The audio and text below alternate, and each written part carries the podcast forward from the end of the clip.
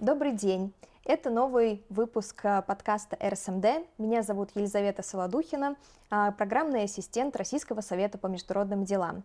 Сегодня мы записываем новый выпуск на тему «Россия и Латинская Америка. Курс на сближение».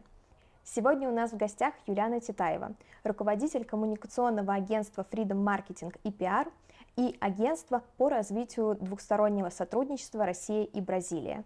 Добрый день, Юлиана. Здравствуйте, Елизавета. Большое спасибо, что пришли к нам на интервью. Спасибо большое РСМД за приглашение. И мы сегодня будем говорить о Бразилии. Насколько сейчас можно открывать и масштабировать российский бизнес на далеком латиноамериканском континенте?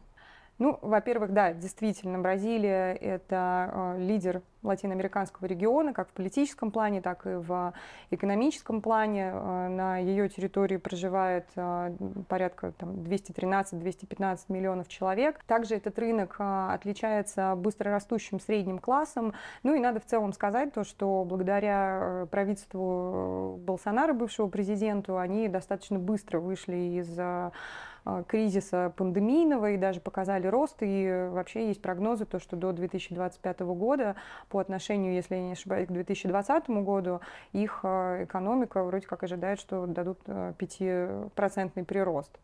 Ну и помимо положительных а, показателей макроэкономических, надо еще, конечно, также учитывать а, нейтральную позицию Бразилии внешнеполитическую. А, они ведут традиционно многовекторную политику и поэтому бы, открыты для работы со всеми. То есть Бразилия не поддерживает, как известно, санкции против России и э, поэтому у нас э, нет особенных э, препятствий для работы. Конечно, есть там вопросы вторичных санкций, есть вопросы там, логистические а, и переводов в том числе, но, тем не менее, в общем, они для нас не являются закрытой страной, как, например, там, страны Евросоюза, понятное дело. Ну и в целом наши двусторонние отношения, наверное, правильно будет сказать, что находятся сейчас на пике своего, э, историческом пике своего развития. В начале этого года вернулся к президентству Лула, партия трудящихся, это человек, который стоял у истоков э, основания БРИКС. И, конечно, он, э, там, в принципе, они, да, как я уже сказала, ведут многовекторную политику, но к России они, конечно же, так особенно тепло относятся.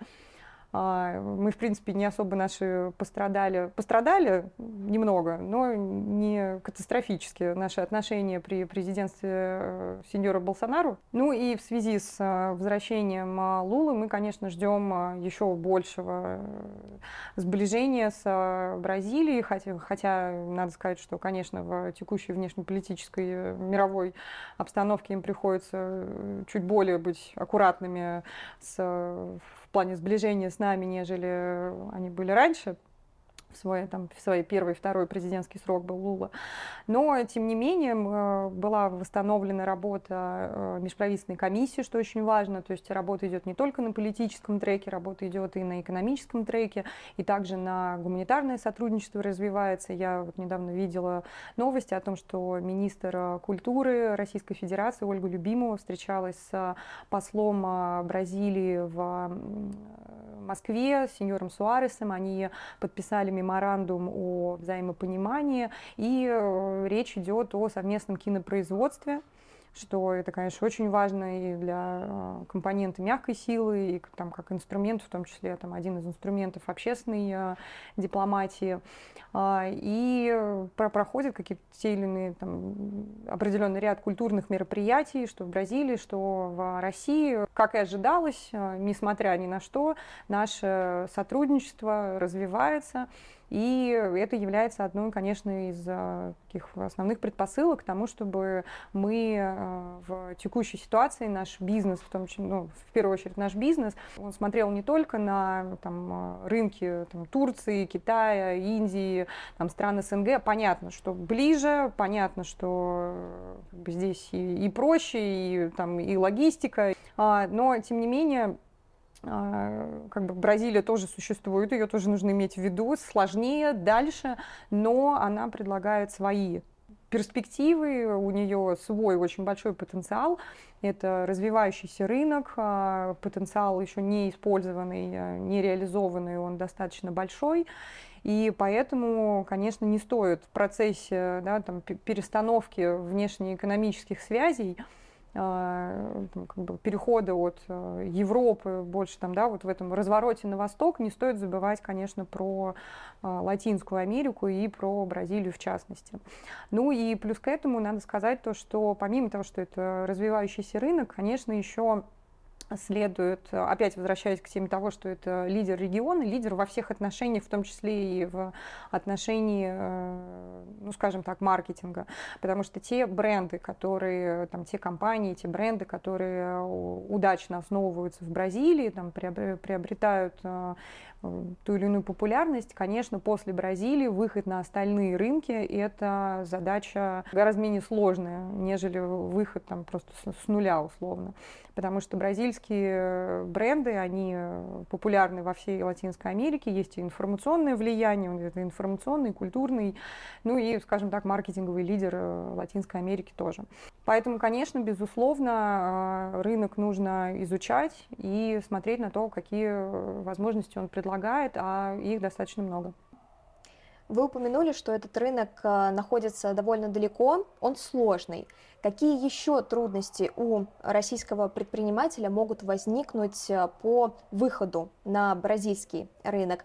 И есть ли готовые решения в общем для бизнеса, или это все точечно и индивидуально каждому предпринимателю? Помимо текущих затруднений, которые мы уже упомянули, это платежи и логистика, а, помимо этого, конечно, плане работы они не настолько быстрые, не настолько организованные. То есть это очевидный факт, с которым вряд ли кто-то будет спорить. Это, это действительно так. Это их а, специфика, и к ней нужно быть готовыми. То есть э, не нужно ожидать, что вы отправили письмо, и вам в течение двух часов на него ответят.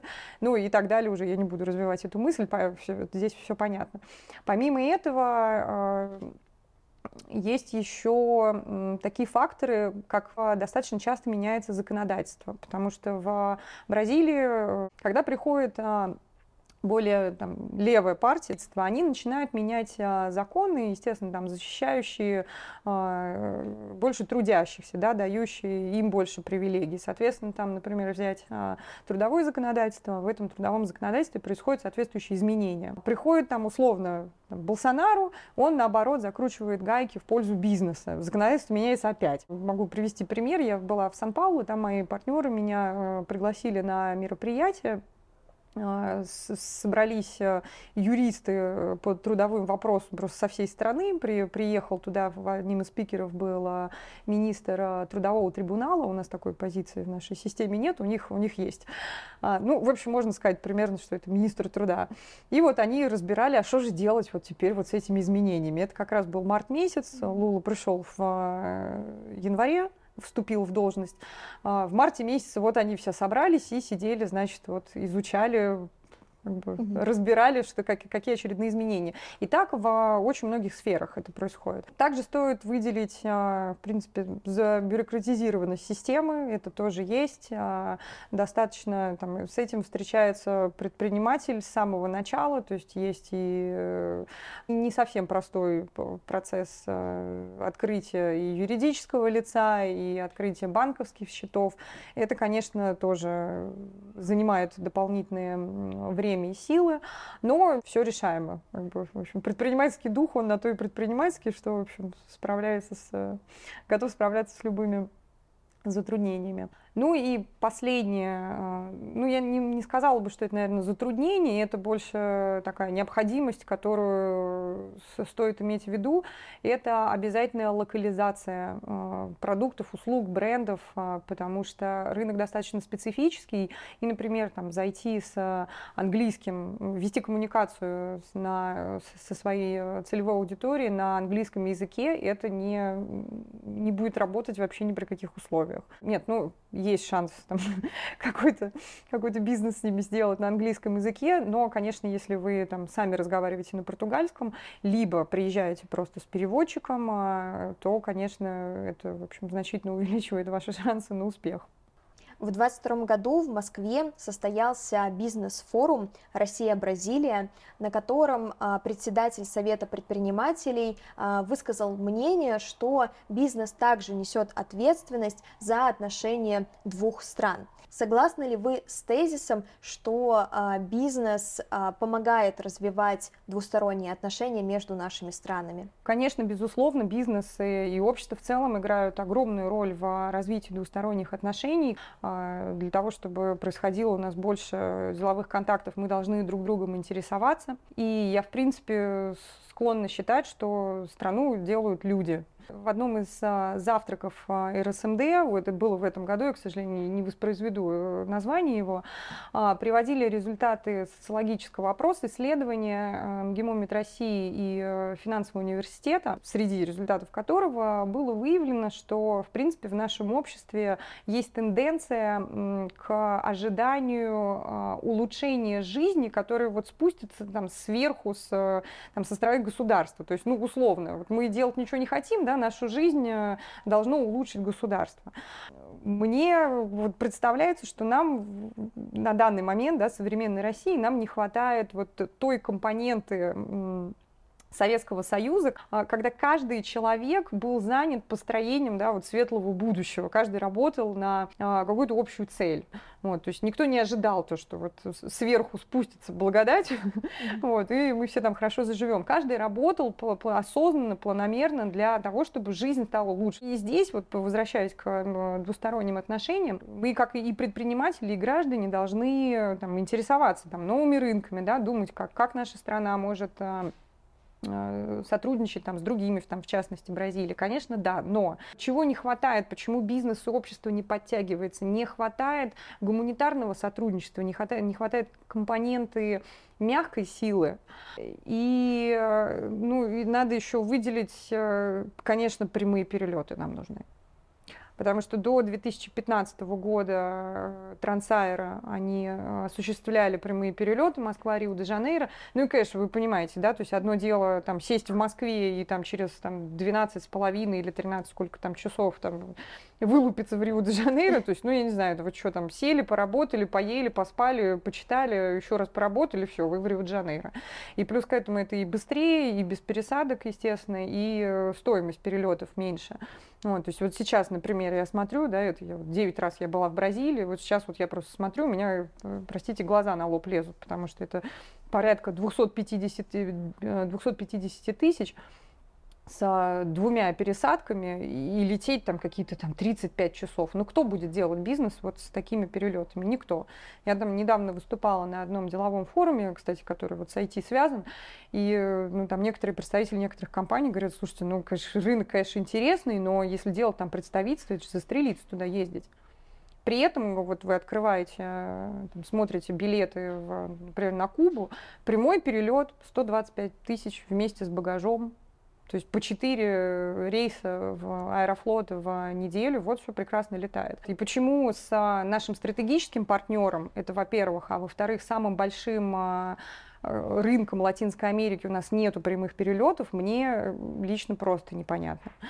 То есть вот э, этот второй момент. И первый момент, а, то, что еще, как мне кажется, должно быть доделано на уровне государства, это, конечно, развитие компонент мягкой силы и публичной дипломатию. То есть начиная от э, студенческого обмена, продолжая, конечно, информационной работы. Говоря про студенческий обмен, у нас всего, э, как вот вы сказали нам до, до интервью, 970 да, у нас э, mm-hmm. студентов э, в год учатся примерно, да, там плюс-минус в э, России. Ну и плюс к этому Россия, Российская Федерация, продолжая старую добрую традицию Советского Союза, э, всех студентов, которые она приглашает к себе на обучение, она дело занимается вот этим вот выпуском таких профессий для жизни, да, это там врачи, инженеры, экономисты, все для того, чтобы обществу э, житься, жилось лучше. А в то время как Соединенные Штаты Америки воспитывают будущих лидеров, то есть тех людей, которые, а, отучившись в Соединенных Штатах Америки, вернутся к себе, э, к себе на родину и через какое-то количество лет начнут э, принимать решения в правительстве. Очень удобно. А, мы, к сожалению, этим не занимаемся. То есть э, помимо того, что ну, необходимо повышать студенческий вот этот объем этого студенческого обмена, конечно, нужно как бы менять еще и структуру. А, учить а, врачей – это благородное, хорошее дело, и у нас а, наша там, медицинская да, э, школа, еще оставшаяся еще тоже там, в том числе от Советского Союза, она крайне сильна, и это все прекрасно. Но нам нужно также взращивать тех людей, которые через какое-то количество времени начнут в правительстве страны нашего стратегического партнера принимать решения. И это очень важно. Ну и, конечно, нужно увеличивать а, бюджеты. Тут, э, об этом в том числе на РСМД написано очень много статей.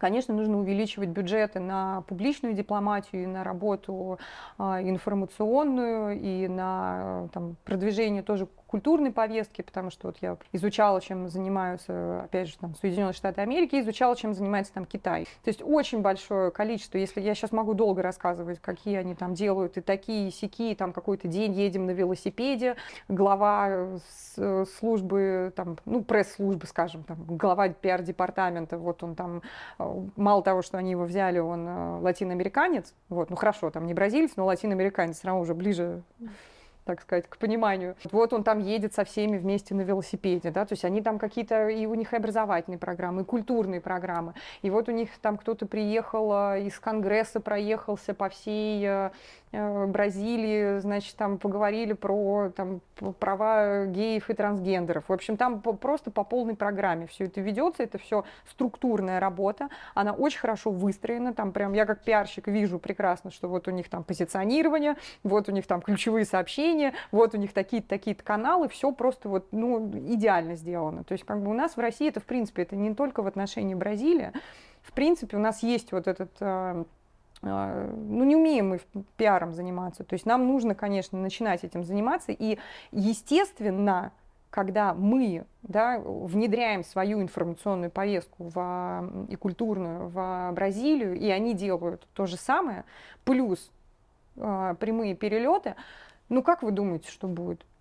Ну, конечно, будет бизнес развиваться. Конечно, репутация там а, России будет расти, потому что далеко не все там под э, Бразилию а, подвержены американским нарративам, далеко не все, есть очень много людей пророссийских, и их количество, естественно, будет расти. Если вы занимаетесь информационной работой, если у вас там ближе э, лететь, конечно же, все это будет э, Э, расти и развиваться. Вот мне кажется, что там с, со стороны, с уровня правительства, с, с уровня государства нужно доделать еще вот эти вот две, ну, одну сделать там вроде как и, и сделано, uh-huh. вторую, конечно, просто нужно начинать эту глобальную работу. А, ну и таким образом будет развиваться, потому что пока что вот между тем, что уже сделано на высшем уровне, и между обществом и бизнесом, пока что есть разрыв. То есть у Бразилии э, в общем есть такой фундаментальный интерес к России, потому что он ну, там классической культуре, да, то есть современного образа России в Бразилии нету. Ну, за, за исключением там тех людей, которые э, нами интересуются там намеренно. Вот. В общем, целом нет. То есть мы там, это какая-то такая смесь э, царского режима советской армии, э, медведи и балерины с икрой. Вот что-то такое. Это вот какая-то такая смесь. То есть там что происходит в современной России, как бы никто ничего не, не знает, естественно. И ну, нужно начинать заниматься пиаром. И тогда вот то, что сделано уже на высшем уровне, и э, уровень общества и бизнеса, они как бы вот как раз у них уже случится вот эта прокладка, и тогда, конечно, пойдет у нас, э, начнут развиваться все уровни нашего сотрудничества. Говоря про мягкую силу, невозможно не упомянуть про ваше хобби. А, вы занимаетесь самбой, вы участвовали в 2017 году а, в карнавале в Рио-де-Жанейро. А, расскажите об этом своем опыте и как вообще так получилось. Что вы начали заниматься самбой? Эта история является таким показательным а, примером того, как на практике работает а, мягкая сила и вообще культурная компонента. Я в 2011 году посмотрела мультик «Рио». Помните такое с попугаями про голубого попугая «Голубчик»? И там, значит, в конце этого мультика есть а, сцена с самбодромом, где идет школа самбы, то есть вот карнавал.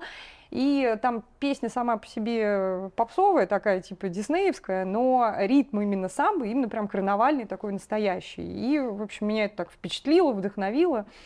И я пришла в тот же вечер домой, начала гуглить, что это такое за там, бразильская карнавальная самбо. И вот в том числе, за что я люблю Москву, в тот же вечер я нашла себе а, преподавательницу по бразильской карнавальной самбе, бразильянку. А, который живет в Москве, она до сих пор живет в Москве.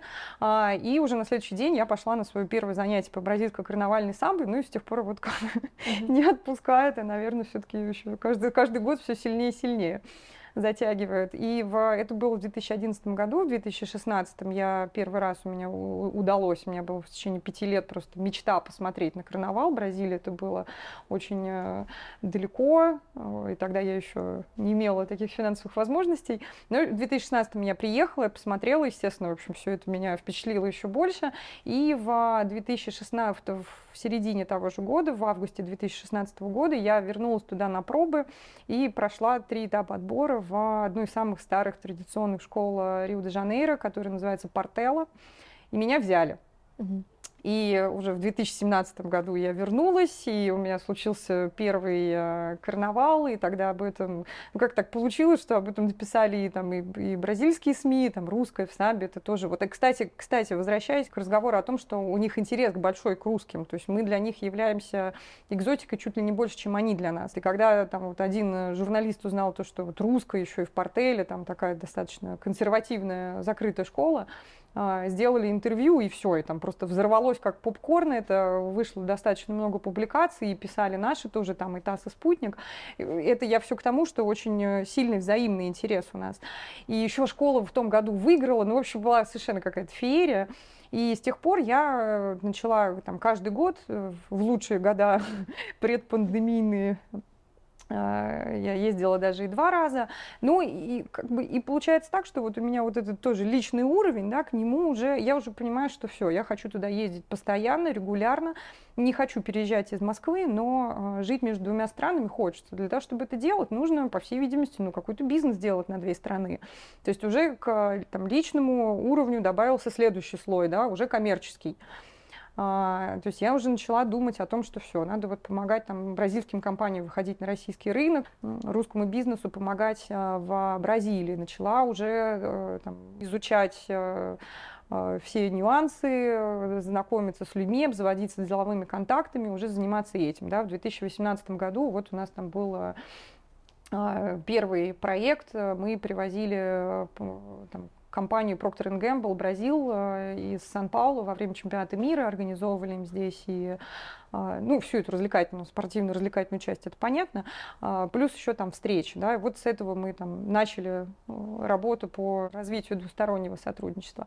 И потом уже там, с конца прошлого года э, все это приобрело еще и измерение патриотическое, да, то есть я вот уже понимаю, что, в принципе, там и, моя, и мои личные там желания, и уже коммерческий интерес деловой, и э, сверху еще вот уже патриотическая составляющая, я понимаю, что все, вот это вот там три составляющие одного большого дела э, там по содействию, да, там, в развитии двустороннего сотрудничества между нашими странами. И мне кажется, что как раз вот, вот вся вот эта вот история, она показывает, насколько культурное, да, насколько гуманитарное, культурное, информационное сотрудничество, оно может, э, вот эти вот посаженные семена, они прорастают в, во что-то, ну, действительно большое. На данный момент, да, как бы я рассказала, как складывалась история, да, но как бы кто знает, там, если все сложится, я надеюсь на это, сколько еще там полезных вещей я смогу для, сделать э, для